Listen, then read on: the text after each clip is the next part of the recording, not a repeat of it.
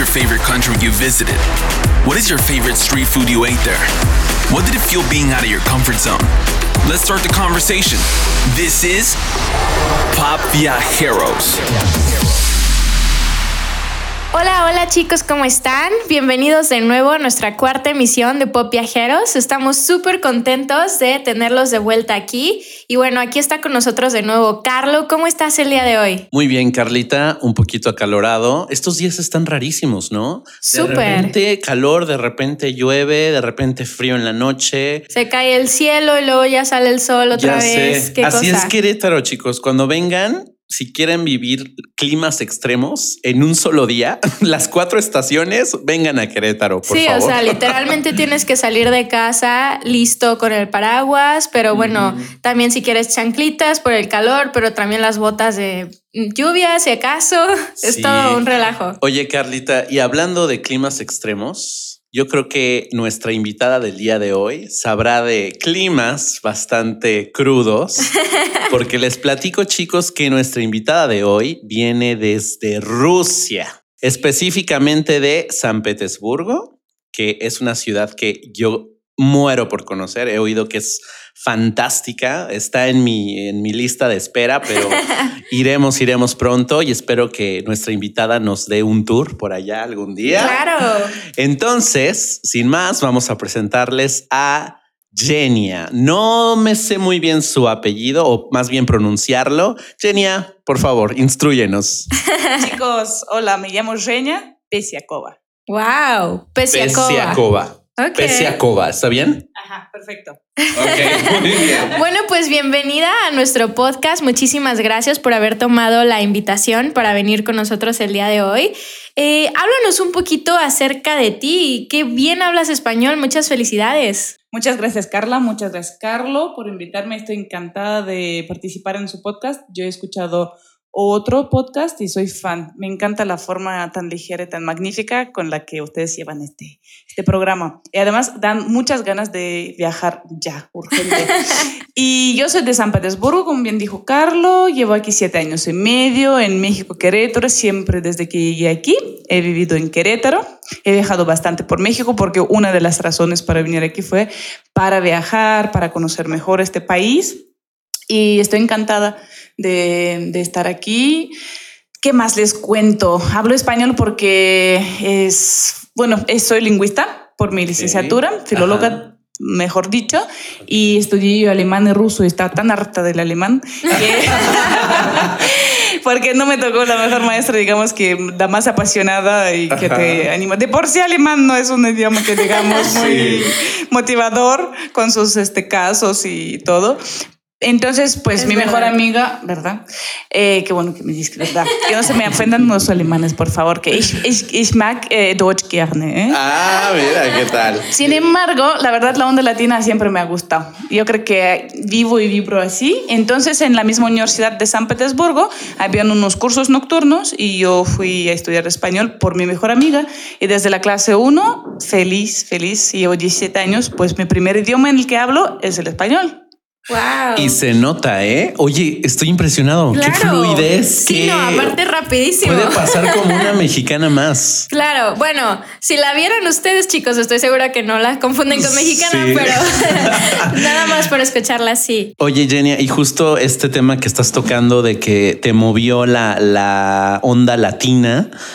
Se siente tu vibra, se siente que eres una latina completa y, y que rompes con el esquema típico de un ruso, porque Carla y yo, que pues estamos en este mundo de idiomas, viajes y demás, nos ha tocado conocer un par de rusos, o a lo mejor un poco más, pero sí tienen una personalidad muy diferente a la tuya, o sea, muy reservada, son como Son poco muy callados. expresivos. Sí, de hecho, este, pues algo que hablábamos anteriormente era que teníamos como este choque cultural con ellos, que no nos podemos comunicar eficientemente porque son demasiado reservados y para nuestro gusto es muy complicado tener como una pues relación amistosa con ellos precisamente por esto, porque nosotros somos muy guapachosos, nos encanta la fiesta, nos reímos de todo el tiempo, bueno, hablamos en puro doble sentido y es algo que ellos no, como que no entienden y nosotros no entendemos tampoco su forma. Y bueno, yo estoy impresionada de verte cómo te desenvuelves y bueno, no pareces para nada rusa. ¿Cómo es que rompes esta, esta personalidad típica de, de los rusos? Digo, no me gusta generalizar, pero sí es una característica, ¿no? ¿Cómo vives tú esta transformación? Creo que te lo han dicho antes, ¿no? Me lo han dicho antes y la verdad creo que yo también me identifico más con esta parte del mundo y parte, bueno, latina en general, por este carácter que tengo. Yo digo que una de dos, o la cigüeña se equivocó un poco y venía de Brasil y como que pasaron los vientos tormentosos y la movieron hasta Rusia, o la verdad mis papás, mi papá es ruso, 100%, es la persona más carismática, platicadora, de cotorreo posible. Mi papá es artista y mi mamá no es rusa. Mi mamá viene ah. de Tatarstán, digamos, ella es tártara, pero viene, pues nació en Rusia, pero viajaron muchos. Uzbekistán, todos los tanes estos, están en Centro Asia, para los que no conocen. Entonces, en la Unión Soviética, eh, por la unión de todos estos países, 15 países, pues estaban mezclados todos, ucranianos, bielorrusos, mm. tártaros. Entonces, la verdad, la mezcla es bastante variada, pero mi mamá, pues de origen es tártara, y entonces es un pues son musulmanes, es una cultura un poco diferente, pero son calorosos como gente. Yo creo que la onda asiática, la, la sangre asiática más la sangre de mi papá ruso raro, porque sí es súper alegre, optimista, es mega optimista. Bueno, igual y es, es cuestión de que, no sé, como es como estereotipo. Yo creo que igual y así como dicen, bueno, es que los mexicanos son así, igual y es un estereotipo de los rusos, pero bueno, podemos ver que no, tiene, no forzosamente todos son así, ¿no? Que... En Rusia, la verdad, la mayoría peca, peca de esto, pero saben que vivir en este clima yo creo que pobres. Justo es lo que te iba a decir. Creo que el clima influye muchísimo para la personalidad de una persona, o sea, su nacionalidad se ve marcada por el clima este, hasta la comida, ¿no? O sea, muchas cosas, muchos factores influyen en, en, cómo se relacionan entre ellos, ¿no? Este, bueno, a mí también me gustan mucho los idiomas, ustedes lo saben, chicos, y he estudiado un poquito de ruso, no puedo hablar todavía, no me preguntes nada, Genia, por favor, pero me decía el, el maestro que me, que me enseñaba, este, fíjate en los diálogos, qué, qué simples son, son muy prácticos, son muy cortantes, no son como tan, bueno, aquí en México decimos choreros, no de, me disculpe, ¿me podría traer una tacita de café, por favor? Si no fuera mucha molestia, si, si no estás ocupado. Sí, Pero ¿saben qué es curioso? Precisamente en San Petersburgo así somos. Ah. si fuera usted tan posible, eh, tan amable, ¿sería, ¿le sería posible acercarme, por favor, tal cosa? El moscovita yo habrá dicho, dame esto, punto. Ah. Entonces pecamos de esto, como nos dicen que, o nos llamamos como la, segunda la segunda capital, o en algún tiempo histórico primera, pero dicen es la capital cultural, entonces pecamos mucho de esto en San ah. Petersburgo. Pero la típica respuesta rusa de cuando te preguntan, ¿qué tal? ¿Cómo estás? Un ruso dice, normal, na, lo que eres normal. Y no es malo, es bueno, estoy normal, ¿eh? ah, bueno, es optimista. Con, eso decimos todo de los rusos, neutro, normal, estoy bien. Normal. Ok, bueno, perfecto. Pues qué interesante que vengas de Rusia y bueno, que tengas esta aptitud de ser como muy amable, muy abierta. Qué padre platicar contigo. Ah. Oye, bueno, y platícanos un poquito eh, de cuándo empezaste a viajar por el mundo, porque tengo entendido que has viajado bastante. Sí, es muy interesante. Miren, yo nací en la Unión Soviética, en la URSS famosa. Y cuando tengo 10 años, en el 91, se acaba la URSS, colapsa. Y creo que el mismo año, no, al año que ya se podía, como que se liberaron las fronteras, mis papás eh, siempre han deseado que las niñas viajen, mi hermana y yo. Entonces yo, mi primer viaje fue París. Oh, la la. Oh, la la, oh, la la. Y de ahí mi fascinación por francés también, ¿no? Ok. Ah, Entonces fue- parlez-vous français, Je parle un madame? peu. Ah, parfait. Parfait, parfait. Y entonces fue mi primer viaje. Después viajé a Londres con mi hermana y fue como uno o dos años muy intensos. Chipre, Finlandia, que está muy cerquita de San Petersburgo. Y mi hermana viajó a Estados Unidos cuando tenía 10 años. Entonces, la verdad, mis papás, y les agradezco infinitamente, siempre, bueno, no ahorraban nada y todo lo invertían en nosotras, en nuestros viajes, porque a ellos Ay, no les tocó bonito. viajar casi. Ento- eh, ahorita ya son bastante viajeros, pero entonces en la Unión Soviética, después del telón de acero, pues las ganas que tenían es de ver, más bien que sus hijas vieran el mundo. Entonces yo empecé a viajar con 12 años. Un privilegio, un privilegio, gracias. De verdad. papás. Y viajabas, eh, bueno, viajaban junto con tu hermana, supongo.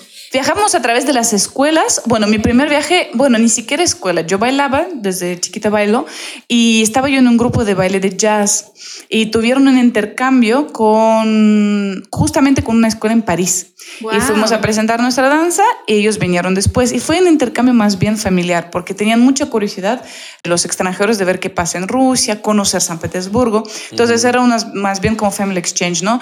A las niñas nos mandaron a París en una familia Ah, y en este viaje mi hermano no estuvo y a ellos vi- vinieron acá. Ah, qué interesante. Wow, entonces, pues qué padrísimo de tus papás que te pudieron impulsar de esa forma. Carlos, Oye, sí, este, quiero preguntarte, Genia, porque bueno, leyendo un poquito tu background, veo que eres súper multifacética. O sea, esta mujer, chicos, déjenme presumirles, porque sí, sí lo quiero presumir, es maestra de yoga, es músico, tocas la flauta, tengo entendido, es profesora de idiomas, porque habla varios idiomas. ¿Cuántos hablas? Bien, bien tres, pero conozco siete. Wow. bueno, tú, ¿Cuáles son? No, pero hoy vamos a hablar de ti. ¿Cuáles son? el ruso materno, después fue inglés, alemán, español, eh, francés, portugués y catalán. ¿Qué tal? ¿Qué tal, chicos? Wow. Ahí nada más para que, para que vean. Este, entonces, profesora de idiomas, viajera, Pues muy artística. obviamente, muy artística, muy artista ella porque también hace documentales. Al ratito vamos a tocar ese tema. Es una persona muy creativa. Quiero, Genia, que nos cuentes de dónde nace esta necesidad de estar explorándote en tantas facetas, en tantas cosas. De- ¿Desde dónde empieza esta inquietud de hacer tantas cosas? En España dirían culo inquieto. Yo sé que aquí no se pronuncia esta palabra. De entrada pido perdón. Pero yo creo que son ganas de vivir, son ganas de, de, de- vivir realmente, de vivir en vida, ¿no? De explorar todas las posibilidades de, de la vida. Y creo que el carácter de mi papá tan artístico también, mi mamá tan... que nos impulsaba siempre a hacer cosas, realmente dan pie a que yo pruebe hacer muchas cosas. Pero si se dan cuenta, casi siempre es en el ámbito artístico, cultural y muy poco técnico. Entonces yo cojo de este pie. sí. o bueno, de esta pierna completa. Entonces, lo mío es, es precisamente el arte, el movimiento, los lenguajes, la comunicación con la gente, con la naturaleza. Esos son, es mi forma de, De relacionarme, ajá, de expresarme y relaciona- relacionarme con el mundo. Wow, qué padre. Creo que to- todo lo que hace Jenny está conectado de alguna forma, ¿no? Este, la expresión justamente a través del yoga, expresarte con el cuerpo, ¿no? Y, y los sentimientos, la música, ¿no? La flauta. A ver, platícanos, ¿por qué, por qué la flauta? Bueno, mi mamá siempre, bueno, yo creo que ha sido ella músico frustrada porque en su niñez no tuvo oportunidades y cuando pudo nos metió en una escuela de, de música, de, de arte, de todo, ¿no? Entonces yo empecé con piano y creo que estaba tan triste en mi carita de 5 o 6 años cuando me metió que en una de estas me presentó con la maestra de flauta y me hizo una prueba muy chiquita y me agarró en su clase. Me, digo, me dijo, tú para acá, ven para acá. Y así estudié yo la flauta transversa y la verdad estoy agradecida porque aunque no he podido conectar profundamente con una profesión como músico, pero pues sí me eché mi carrera de 6, 7 años de conservatorio ruso, donde pues estudias literatura musical, tocas en la orquesta, es, es, como una escuela, pero aparte de tu escuela primaria, secundaria, etc. Entonces es bastante completo, son completos los, los estudios, eh, los que yo abandoné cuando pude, porque era al fin y al cabo la necesidad de mi madre de expresarse a través de mí, y que le agradezco mucho, pero la flauta la, mm, la agarro después de años, ya no desde la perspectiva de la enseñanza clásica, que me aburría bastante, sino de la improvisación y me ayudó mucho el yoga, el canto de mantras o la melódica de mantras, improvisación, porque las frecuencias de flauta son muy calmantes, no las más altas, ¿sí? Entonces yo en las clases a veces en la parte final toco flauta y la verdad la gente se relaja y ese es el propósito, armonizar el espacio y la experiencia me encanta cómo unes todo, todo lo que has aprendido como en una sola como, no sé, armonía, no sé cómo decirlo, pero pues qué padrísimo, ¿no? Y creo que al mismo tiempo todos lo hacemos, porque todos tenemos como esta esencia de quiénes somos y vamos como uniendo nuestros proyectos, nuestros conocimientos a, a uno mismo, ¿no? Qué padre. Oye, Genia, y bueno, ¿cómo es que llegas a México? ¿Por qué México? ¿Cuánto tiempo llevas aquí? Y cuéntanos qué te gusta, qué no te gusta tanto, porque debe haber cosillas ahí raras de nosotros para ti. Cuéntanos. México, ¿por qué México? La verdad, hay, creo que así, hablando filosóficamente, no siempre tomamos la decisión dónde estar, pero la vida te lleva. Entonces, la vida me trajo a México con el que era mi pareja anteriormente y vivíamos, es español y vivíamos en España. Y necesitamos cambiar de aires y queremos cambiar de rumbos hacia, desde mi petición, un clima muy cálido, un país en emergencia donde la gente sabe caerse, levantarse, emprender y crear. No, no me apetecía tanto la experiencia de un primer mundo dichoso, entre comillas también.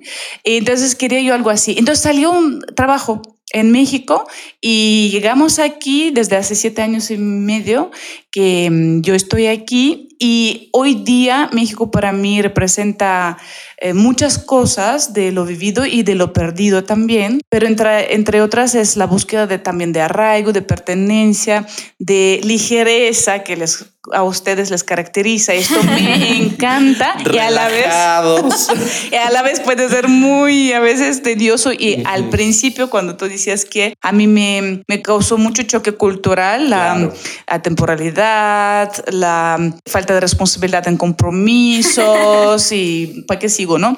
Pero... no, ya párale ahí, párale. Bueno, tienes una lista muy larga. Y lo que me encanta, me encanta, por supuesto, es esta diversidad cultural que hay en México. Esta capacidad de justo de sobrevivir, no, no, como vivir las experiencias y adversidades muy cañonas sí, sí. de una manera mucho más ligera que los dramáticos rusos con nuestra lluvia 300 días al año y falta de sol, ¿verdad? Entonces me encanta este espíritu mexicano de casi os pasa un drama y ya están riéndose a la hora o al día siguiente. Por muy dramático que parezca ustedes, abrazan cambios de mejor manera que nosotros, creo, creo, que los rusos porque somos muy dramáticos, nos tiramos mal drama, que aquí también, pero de otra manera, ¿no? Entonces, esto me encanta, la fruta, eh, cierto tipo de comida, el paisaje, eh, la inmensidad de diversidad de paisaje, de la naturaleza aquí y también de caracteres. Ya. Súper bien. Oye, háblame de la comida, porque bueno, no sé, pero nosotros hemos tenido varios extranjeros aquí que son veganos o que son vegetarianos y bueno, nuestra comida principal es carne, bueno, tacos y todo esto. Al pastor, ¿verdad? Exacto. Sí. Entonces, no sé, háblanos de tu choque cultural con la comida en este sentido. Bueno, en Rusia es bastante, la Rusia es también bastante carnívora en este sentido. España es súper carnívora. Entonces, en este sentido no tuve tanto choque. Yo casi no como carne, bueno, hoy día no como carne, pero nunca ha sido un problema para mí como no comer carne o comer tantita acá. A mí el choque, choque, que sea choque, no me acuerdo tanto, no me encantó tanto desde el principio porque es muy diferente a la comida que mediterránea, por ejemplo, a la que yo estaba acostumbrada después de nueve años en España, o a la comida de muchas, muchos caldos, sopas en Rusia para mantener calor corporal, ¿verdad? pero hoy día, desde siempre amé gorditas y tacos de guisados. Me encantan las gorditas. qué cosa. Y luego pues me fui adaptando más y hoy día, por ejemplo, ¿qué será? Algún pozole de setas, este, que no es muy tradicional, ¿verdad? Pero guacamole es una maravilla, guacamole hecho aquí, ¿no? Yo le echo salsita picante, me encanta la de molcajete, me gusta mucho, mucho, mucho. Todos los jugos, todas las mezclas, la verdad como bastante, o chile relleno, por ejemplo. Ah, los chiles rellenos. Sí, son buenísimos. Buenísimos, sí, sí, buenísimos. Ok, y bueno, platícanos, después de tantos viajes que has hecho, este, ¿cuál ha sido tu viaje preferido?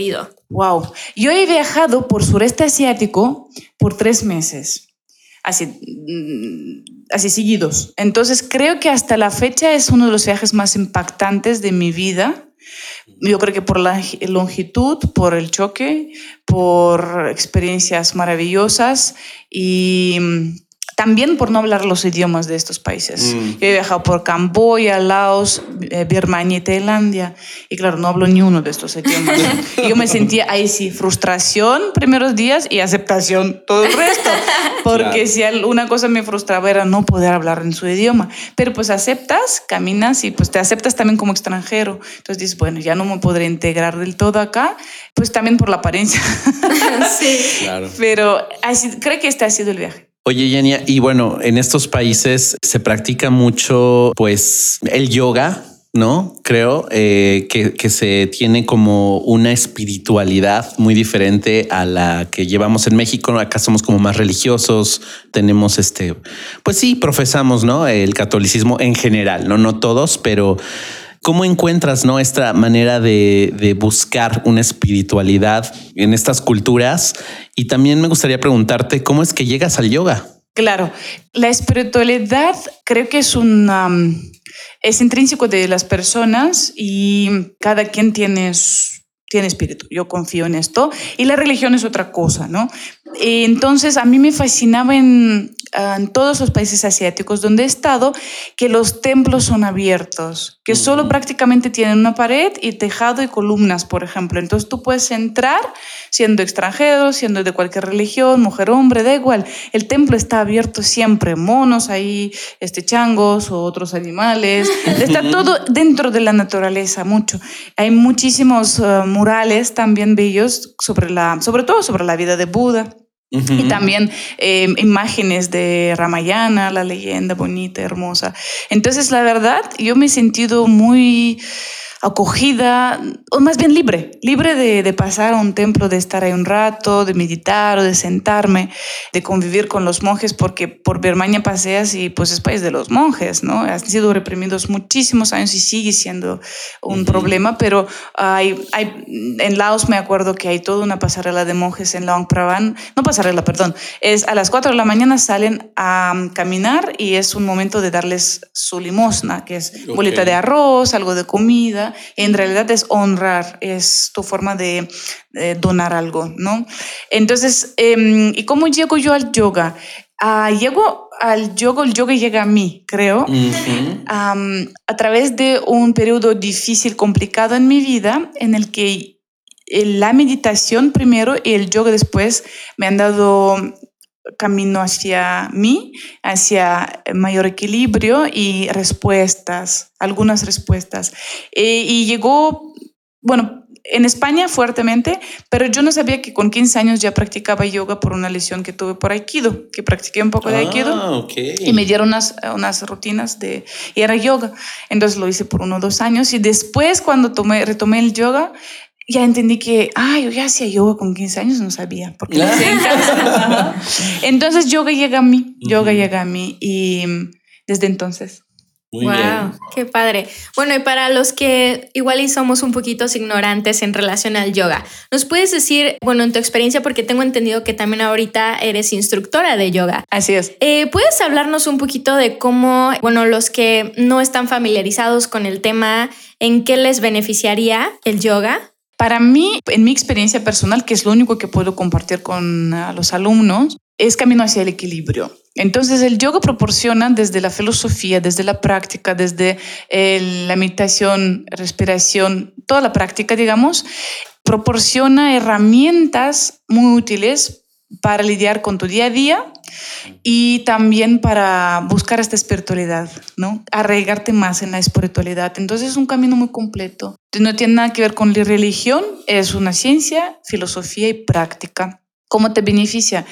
Creo que para empezar te das cuenta de la importancia de trabajo personal, de trabajo espacio, de silencio con uno mismo y también de que el cuerpo es el transporte de esta alma, entonces si no cuidamos no lo tenemos saludable, apapachado, también a veces, em, pues sí, saludable, va a ser difícil, va a haber mucha distracción a la hora de tratar de conectar con el espíritu, con la calma, con la ecuanimidad, ¿no? Mm. Entonces empezamos, sobre todo en Occidente, mucho por el cuerpo, pero sí tiene su qué, no es la gimnasia en sí, es la conexión de empezar a habitar este cuerpo que, como que en Occidente discernimos mucho y diferenciamos cabeza, mente, cuerpo, alma, como que todo está en puzzle repartido. Sí, yo creo que yoga hace que hagamos de todo esto uno, unifiquemos, es la integración, es la unión de todo esto. Todo esto soy, ¿no?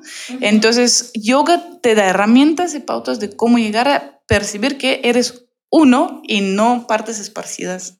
Muy interesante. Bastante. Eh, yo también practico yoga, chicos. De verdad, se los recomiendo y vayan al estudio de Genia Yoga en casa, ¿verdad? Se llama. En redes sociales creo que así lo pueden encontrar, ¿cierto? Cierto, yoga en casa o yoga en casa espacio. Muy bien, ya saben, chicos. Oye, Yenia, este, retomando un poquito tu, tu país, tu cultura. Bueno, ni Carla ni yo hemos ido a Rusia, pero vamos a ir un día, ¿verdad, Carlita? Claro. ¿Qué tips nos puedes compartir para este, los viajeros que quieren conocer eh, Rusia algún día, viajar por, por el es casi un continente, es que es el país más grande, creo, del mundo, ¿no? En la extensión geográfica es el país más grande del mundo, de, viene de Europa hasta Asia, ¿no? Entonces por eso también lo llaman Eurasia. Yo los tips, primero averigüen si necesitan visado, porque yo hasta la fecha no me metí mucho, pero hay tantos amigos, mm, como dicen aquí, carnales y hermanas de México, que de verdad yo digo que un día tenemos que armar un tour de 20 personas, vamos todos juntos y juntas. Yo los invito que vayamos todos juntos y les hago un tour, porque de verdad muchísima gente quiere viajar y a Rusia, a San Petersburgo, y yo también me encantaría ser su guía. Entonces, bueno. Ya dijo, ¿eh? Ya, a ver quién se apunta por ahí. Ya dijo Viajeros, nos va a llevar. Vámonos, hashtag.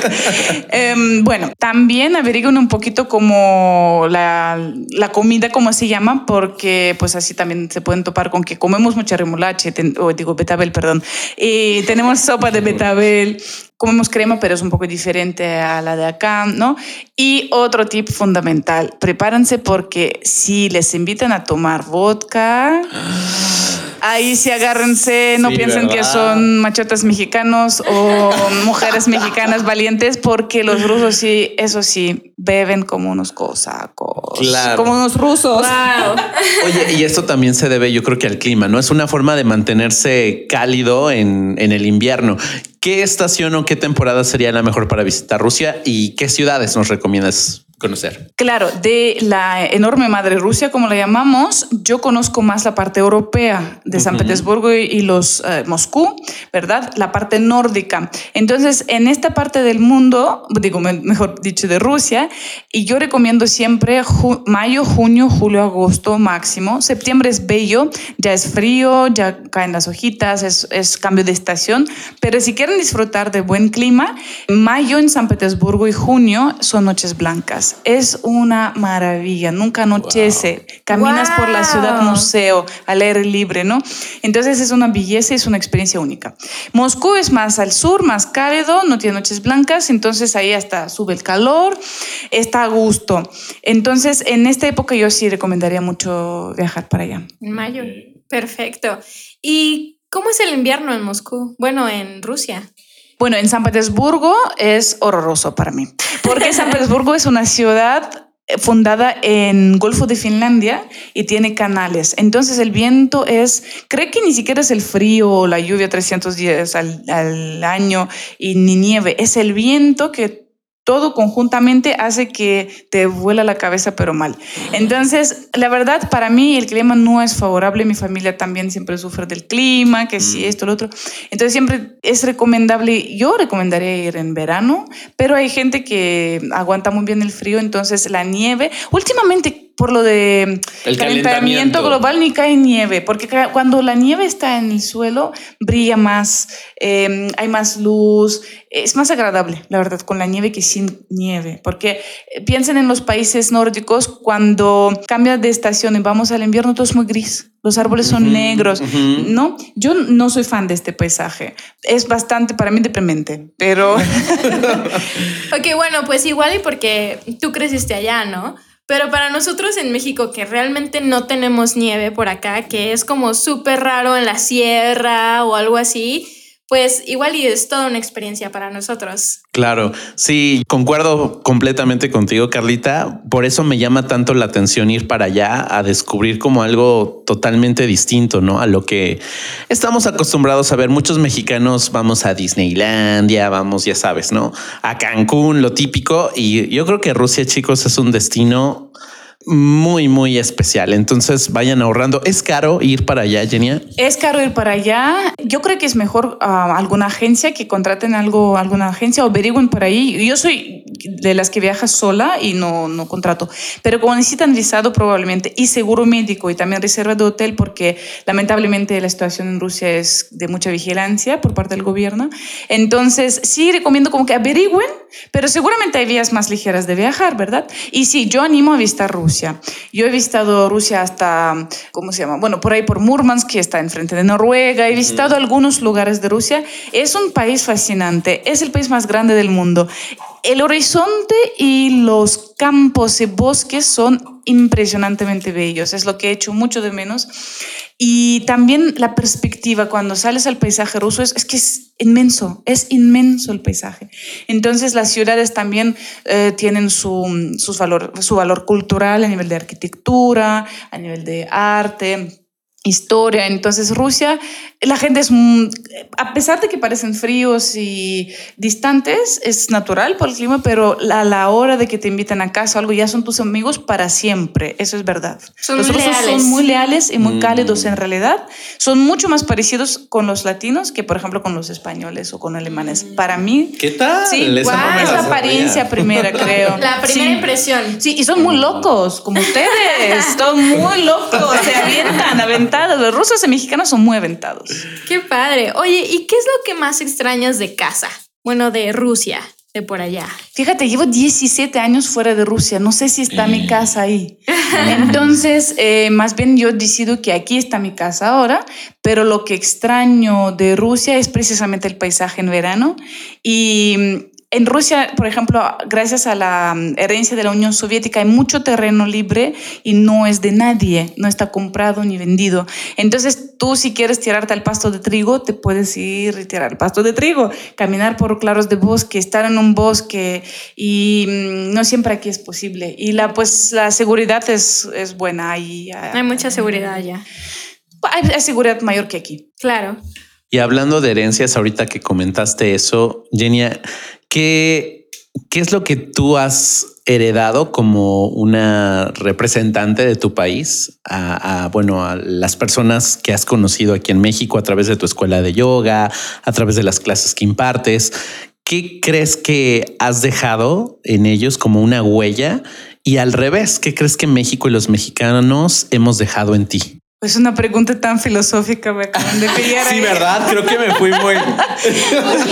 wow. Como rusa que soy, creo que comparto valores de, de sinceridad, de honestidad, de mm, claridad, de como ser directa. Y no sé si siempre es bueno, pero para mí sí. Para mí sí, y creo que pues esta, esta forma también de formar comunidad de familia lejos de, de, mi patria o de mis raíces o de mi casa inicial. Y los mexicanos en mí me respondieron en esto. Ustedes saben crear familias gigantescas, eh, divertidas, con sus cotorreos, pachangas, fiestas, como lo llamen, donde el compartir es el fundamento, el apoyar es el fundamento. Y la, la palabra que para mí, con la que me quedo de México es apapacho. Apapacho. Ay, qué bonito. ¿Sabes de dónde viene esa palabra, la etimología? Sé que es abrazar con el alma, pero no sé de qué eh, lengua precolombina viene. Mm, bueno, no quiero decir una burrada. Según yo es el náhuatl. Pero bueno, ya si no, chicos, ustedes nos ponen ahí en las redes sociales. No, Carlos viene de tal lengua, pero según yo es sí, abrazar con el alma en, en, una lengua indígena. No sé si es el náhuatl. Ahí se los debo de tarea. Ok, ¿qué más, Genia? Bueno, oye, hablando de las fiestas, este háblanos un poquito de tu experiencia con las fiestas mexicanas. Ah, es muy divertido. Son diferentes. Algunos les encanta karaoke. Nunca falta música. Nunca falta quien cante perfecto o la mayoría cantan perfecto, tocan en la guitarra, bailan todos y todas. En Rusia y España son troncos, los hombres sobre todo, o nadie baila.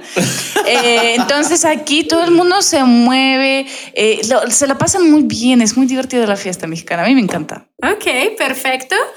Este, bueno, y nos mencionaban por ahí este, que antes de venir a México, este, tú tenías un poquito de confusión, no sabías bien por ahí si era México, Brasil o algo. Platícanos un poquito de esta confusión de. Yo creo que la confusión mental mía era porque yo soy enamorada de Brasil desde chiquita por la bossa nova, por alguna que otra serie de televisión en Rusia gris que vías ahí Copacabana, Ipanema, todos guapas, guapos, vida vida alegre. Entonces yo me enamoré de Brasil, luego viajé a Brasil hace unos años, antes, mucho antes de México, y como que cuando surgió la posibilidad de venir a México me confundí, dije, ah, pues es como Brasil, tiene que ser muy ignorante de mí. Entonces decía, pues es como Brasil. Y el choque era este, que llegaba y, chin, pues es muy diferente a Brasil, ¿verdad? Completamente. Como que venías con la expectativa de toparte con lo mismo que habías visto en Brasil. es muy, muy patético de mí. Entonces me causó mucho daño yo misma. Sin embargo, hoy día abrazo, abrazo esta cultura y sinceramente, pues es mi casa ahora. Y el paisaje mexicano, bueno, he viajado un poquito por Brasil, dos semanas contra siete años en México, pues. Pero el paisaje de México es de los más variados y más bellos en el mundo. Ay, muchas gracias. Nos echan muchas flores, este, todos nuestros invitados extranjeros, de verdad. Cierto. Para nosotros heredarles, pues, esa alegría, ¿no? Que existe en esta cultura es, es algo muy enriquecedor. Me, me encanta poner en alto, ¿no? Esa parte positiva del país porque no tenemos, bueno, porque tenemos partes que no son tan bonitas y tan positivas, pero al menos eso es muy rescatable y qué padre que, que un extranjero viva a gusto en México o se vaya con esa ese buen sabor de boca. ese buen sabor de boca, ¿no? Claro. Oye, y Yenia, tengo entendido que cuando estudiaste español, te fuiste un tiempo a España, nos comentaste. ¿Cómo fue también esa transición? Porque hay variantes del español, ¿no? Tú hablabas el español de España, ¿no? Así como, ya saben ustedes, amigos, este no me sale muy bien, pero cuando llegas a México, y te encuentras con un acento diferente, con palabras completamente distintas, ¿cómo hiciste, no? Para no caer como en un shock también. Bueno, y también para, para, renunciar al acento, porque tenemos también muchos conocidos que dicen, ay, no, no, es que yo hablo el español de verdad. Y ah, entonces sí nos han dicho. Yo voy a hablar español de España porque ustedes este, hablan otra cosa, pero el español de verdad. No estás ventaneando a nuestros conocidos. perdón, perdón, se tenía que decir. y se dijo.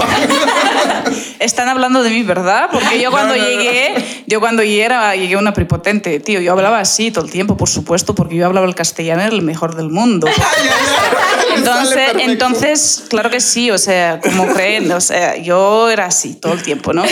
Hasta que se me fue quitando la pendejada, porque literal así es.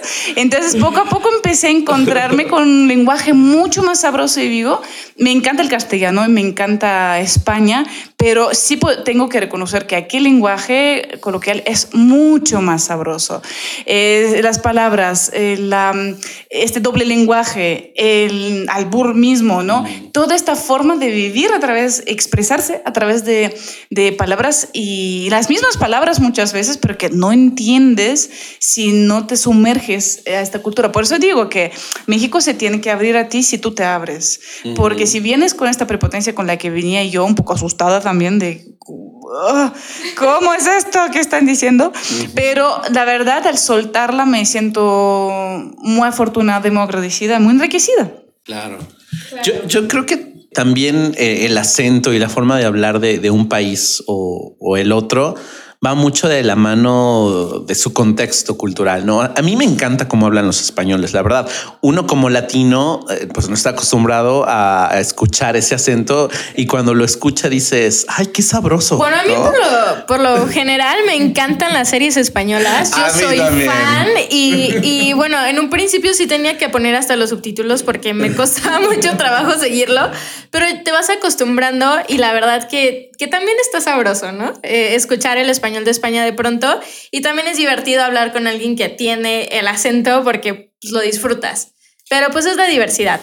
Eso te voy a decir. Yo creo que la riqueza está en la diversidad. Y mientras no ponemos juicio, que muchas veces es difícil, para mí también, pero si mientras no ponemos juicio, pues podemos divertirnos, comprendernos. Al fin y al cabo, si ponemos ganas en la comunicación, de eso se trata. ¿Verdad? Claro. Oye, y dime, porque yo tengo entendido que, bueno, para ti la vida es una danza. Explícanos esta expresión. Bailar es vivir y vivir es bailar. La vida es una danza, tiene que fluir y no es que tiene, fluye, ella fluye. Ahí sí, o le entras al ritmito o pues te arrastra o, te voltea o hace algo, pero es bailarla, bailar la vida y bailar la muerte. Creo que bailar tu muerte, no sé si era Castañeda o quien lo, escribía, pero bailar la vida. Eh, ¿Qué es para mí? Para mí si no bailo muero. Entonces para mí el movimiento, expresión corporal es fundamental y he dejado bailar varias veces en mi vida y he muerto varias veces. O sea, no es vivir, para mí, no es vivir. Y aquí es país donde se baila tanto y tantas cosas. Bueno, pues qué gran enseñanza para los que tenemos dos pies izquierdos, pero... Ah, ya sé, a mí tampoco se me da mucho la bailada, ¿eh? Pero canto, canto. Bueno, menos mal. Oye, Yenia, ¿has encontrado algunos rusos, comunidad rusa aquí en, en Querétaro? Y bueno, si sí, quiero escuchar un poco de ruso. ¿Cómo los invitarías a escuchar este podcast?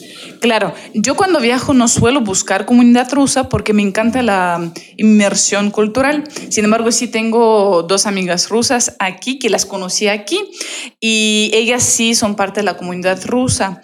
Entonces, em, ¿qué te gustaría que los invitara a escuchar este podcast? claro que sí. Дорогие мои соотечественники, русские, которые живут в Креаторе. Я приглашаю вас слушать этот подкаст. Это очень веселые ребята здесь, которые ведут этот подкаст. И приходите, может быть, даже записывайтесь в школу, приходите э, на эту станцию. Здесь здорово. Слушайте и, конечно, путешествуйте. Вау! Wow. Es un idioma muy interesante. Yo me quedé así de, ay, mis clases de ruso, creo que tengo que volver pronto. Definitivamente es una lengua muy bonita este, felicidades. Pero bueno, también a todos aquellos que estén interesados en esta lengua, pues no duden en conocerla y acercarse. Hay muchas formas ahora en día de, de aprender nuevos idiomas. No dejen de aprender porque, bueno, también como la filosofía de ella es bailar, también nosotros estamos muy apegados a las lenguas y entre más lenguas aprendemos, más conocemos de culturas, de gente y más tenemos esta apertura en nuestra mente para acoger a, las demás personas, ¿no? Entonces, claro. no dejen de aprender una nueva lengua. Así es, chicos, pues ya se nos acabó el tiempo. me encantaría seguir y seguir hablando con esta mujer que es tan interesante, tan dinámica. Pero bueno, ya habrá oportunidad de, de platicar con un cafecito o con vodka por mezcal.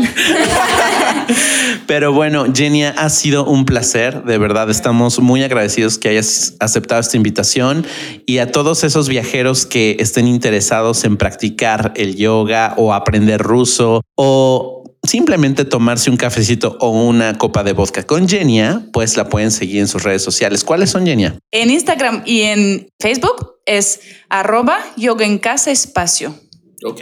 Perfecto, entonces bueno, definitivamente te estaremos agregando por ahí en las redes sociales. Muchísimas gracias por tomarte el tiempo y venir a nuestro podcast. Gracias La a verdad ustedes. disfrutamos muchísimo la plática contigo. Muchísimas gracias y de verdad que es un mito que el ruso es complicado. Yo creo que en la escuela de acá, Now Center Idiomas, eh, van a aprender rápido porque la comunicación es lo más importante. Ya luego llegar a lo demás. Pero ruso no es tan complicado como parece, como parece así que anímense a estudiar ruso. Yay. Pues ya saben, chicos, vengan a Now Center y terminamos. Terminamos un episodio más. en el siguiente capítulo de Pop Viajeros.